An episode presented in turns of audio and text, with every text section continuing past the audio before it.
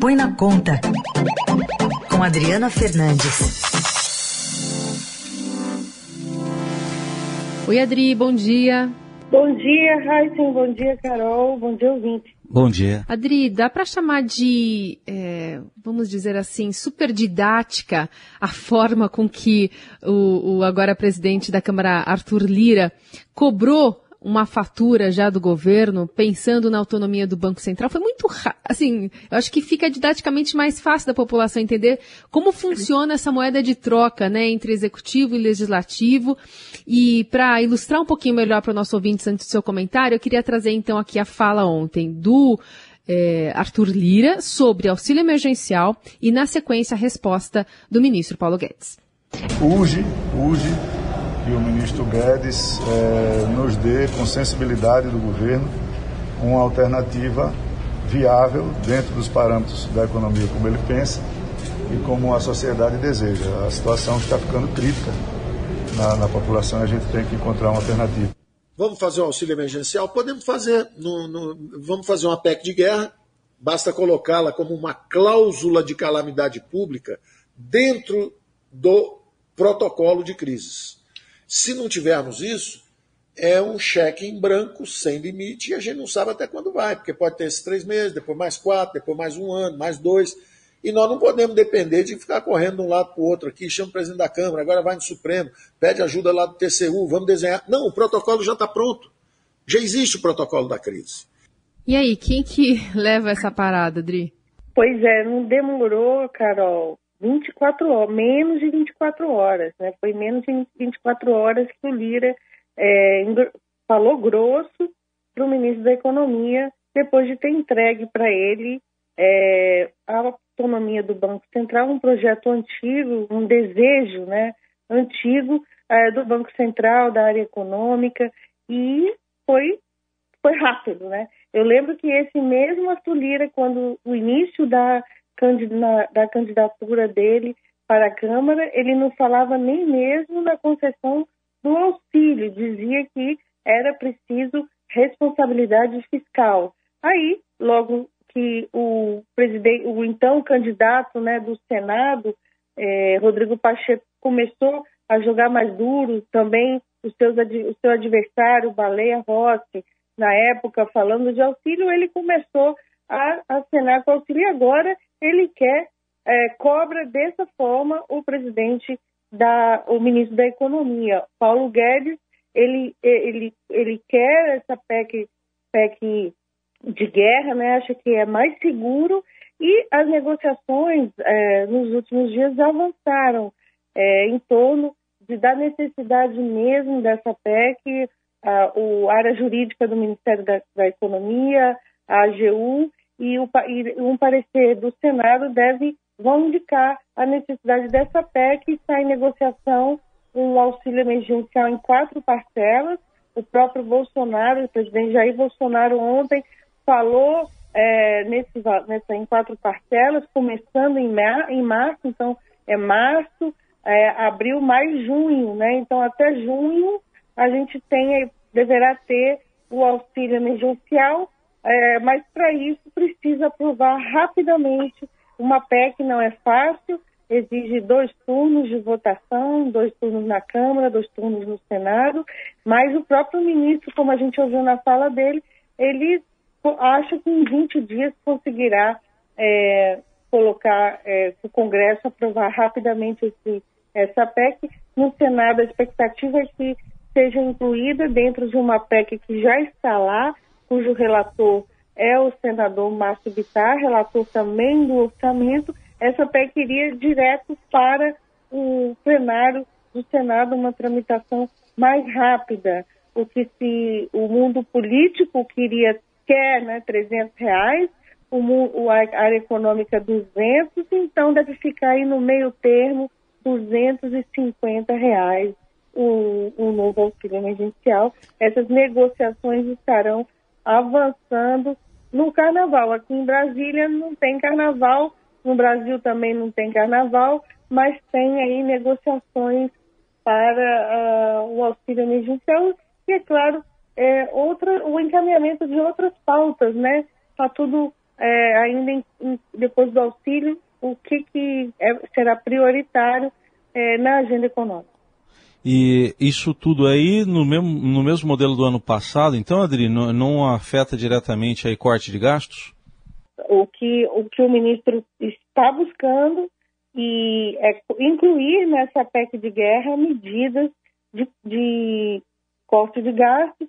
Não deverá, não, não a expectativa, né, é que não sejam todas, mas algumas, né, nessa nessa PEC e já está em negociação, já estão a ideia de fazer uma segunda PEC e essa sim para ser com medidas mais duras aprovada até em junho. Aí é que mora o detalhe, né? Será que haverá, Heisen, é, é, esforço mesmo para aprovar uma segunda PEC, mas as lideranças elas avaliam que sim é, e, e citam justamente a votação do projeto de autonomia do Banco Central com, com 330, 337 votos a favor do, do projeto, um, um placar muito, muito elevado. Adri, a questão é que eh, o governo, apesar né, da equipe econômica eh, forçar essa questão de mais pé no chão, o auxílio emergencial é uma pauta popular, né? Tende a ganhar um apoio da população. É interessante, Carol, é que o presidente também chegando perto, ele eh, chegando perto do carnaval, ele tirou né, a fantasia, porque até então ele ficava eh, dizendo que não tinha recursos, que o Brasil estava endividado, que não dava, não dava para dar o auxílio. Ele passou bastante tempo falando nisso e agora essa semana, primeiro ele vai subindo assim a escadinha, né, do tom dele. Primeiro ele falou que é, tava que é para ontem. Ontem, ele, em entrevista, ele já deu, deu a direção, quatro parcelas. Então, ele, ele vai dando vai dando as linhas, mas no fundo o auxílio ele tem essa ele, ele, ele traz popularidade, o presidente está com queda na popularidade por conta da, do, da política de combate à pandemia, política de vacinação, né? E, então ele, o auxílio ajuda também a economia, porque injeta recursos, né, na economia. É, os prefeitos querem, os prefeitos que são os aliados, do prefeitos aliados do governo, governadores aliados, todo mundo quer o auxílio porque ele é um, como diria, um, um anabolizante, né, de estímulos para a economia.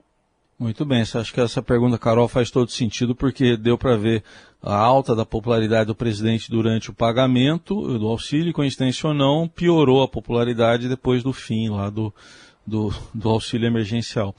Mas o, aproveitar aqui, o, Adri, você fez toda essa apuração, né? Enquanto tem gente esperando aí pelo, pelo auxílio, né, para comer, para ter o básico, é, tem algumas preferências alimentares aí da, dos militares que estão chamando a atenção, né? Picanha e cerveja, e não é qualquer cerveja. Exatamente. É, isso, Raíssa, mostra que é, tem muita gordura para cortar na área de despesas, né? Então, esse discurso, esse discurso é, dos políticos, do presidente, todo mundo, que o Brasil está quebrado, é, não, não, não é realidade, né? É claro, isso, isso aqui não vai fazer diferença esses valores. Eu já comentei aqui no, recentemente, no, quando na época do leite condensado, vocês devem lembrar. Não tem muito Sim. tempo, teve toda a polêmica do leite condensado, da, dos gastos é, do governo com alimentação. E está todo mundo de olho nesses gastos. Então, essa, essa, esse, essa compra da área, da área militar das Forças Armadas de mais de 700 toneladas de picanha, né, a 84 reais o quilo e 80 mil, aí digo, 80 mil cervejas a 9,80 reais é muito é, simbólico, né, de como tem em ano de pandemia, né, Dri? Isso, isso não vai fazer diferença, né? no déficit, a gente tem déficit previsto para esse ano de 247 bilhões de reais, mas é, é, é, é, simbólico, eu acredito que é simbólico e como esse gasto moto, né, um gasto para churrasco, né? É, picanha é uma carne de churrasco. Né, na pandemia, como você falou, ela, ela é muito, esse levantamento é, é muito, é, eu, não, eu não sei nem a palavra certa de dizer, mas é, é, tem, tem, como isso, tem gastos com, com viagens, é, mesmo na máquina de custeio. E faz, isso vai tirando espaço de coisas muito mais importantes, né? Eu lembro que um debate no início do governo muito forte foi uma capitalização de 10 bilhões de reais, capitalização aporte do Tesouro Nacional de 10 bilhões de reais numa empresa é, militar, a Egempron, né? É uma empresa que de, de navios, de, de, de, equipamentos militares. O governo botou 10 bi, no, já no, com uma situação muito difícil, é, e capitalizou essa empresa para fabricar fragatas, navios né, militares. Então, essas prioridades é que falta no Brasil, né? Porque enquanto isso não tem recurso para reforçar o programa de transferência de renda, o Bolsa Família, tem muito mais gente é, é, que perdeu, perdeu renda, que está elegível né, ao, ao, Bolsa Família. Isso, isso que é um dos problemas que a gente está vendo, gente que ficou mais pobre, que está na pobreza e está também na extrema pobreza, né? E ou, então é isso aí que a gente vê, são essas prioridades, aqueles auxílios todos é, para, os, para os servidores do judiciário, auxílio paletó. É, recentemente, mesmo na pandemia, foi, foi, foi aprovado um novo auxílio. É, então, é, tem, tem muito que cortar. Tem, tem ainda muito que cortar e, e esse exemplo tem que, tinha que ter vindo também da área militar, que é uma área que foi muito favorecida e continua sendo no governo Jair Bolsonaro. Tá certo. Eu só estou vendo aqui, é puro malte, é Boêmia puro malte, né? Que eles compraram 4,33. É, puro tem... malte ainda, ainda Fala... a, o, o, PSB, o partido, que fez essa fez uma representação, Heisen, ah. para a Procuradoria-Geral da República, né, para, para apresentou esses dados, a, a ver também além dessa compra, vê superfaturamento. Então, é, é, tem, é, é muito, vamos, o jornalismo tem muito o que fazer para ainda procurar esses gastos, olhar bastante, né? Por isso que a transparência é, dos dados é muito importante, né? E essa transparência, ela vem diminuindo aqui em Brasília, né? É, a gente pergunta para os ministérios, faz perguntas sobre até coisas que estão publicadas no Diário Oficial e a resposta, em, boa parte, é não vou comentar. Uhum.